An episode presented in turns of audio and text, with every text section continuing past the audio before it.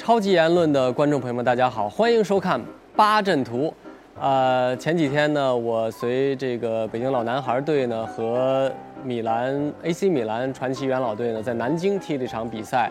呃，这场比赛呢吸引了非常多的我们中国的米兰球迷，因为这个意甲呢在中国开展的非常的早啊，直播的非常的早，所以说呢吸引了非常多的这个呃意甲的球迷。然后米兰的球迷呢又非常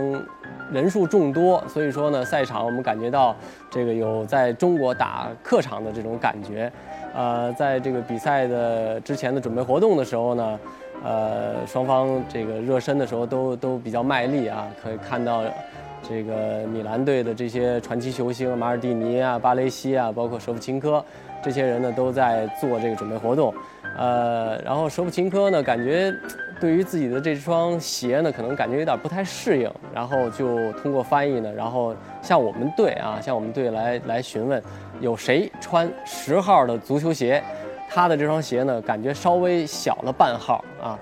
然后我们就觉得，为什么这个舍甫琴科来的时候还没带自己的这个足球鞋呢？可能是因为到这个中国来，可能更多的是要把这个重心放在这个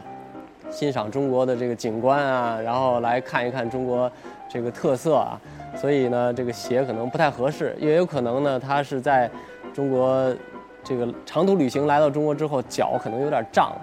呃。然后呢，我们这个球队呢，就是找了一个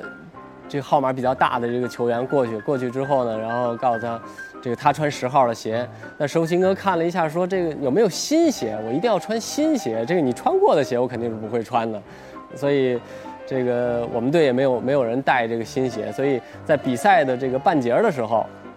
然后这个 AC 米兰队应该是在主办方的这个。这个出去之后，出去又买了一双这个十号的鞋，但是收琴哥套上之后，觉得还是不太合适，还是穿了原来的这双比赛球鞋，然后继续进行比赛。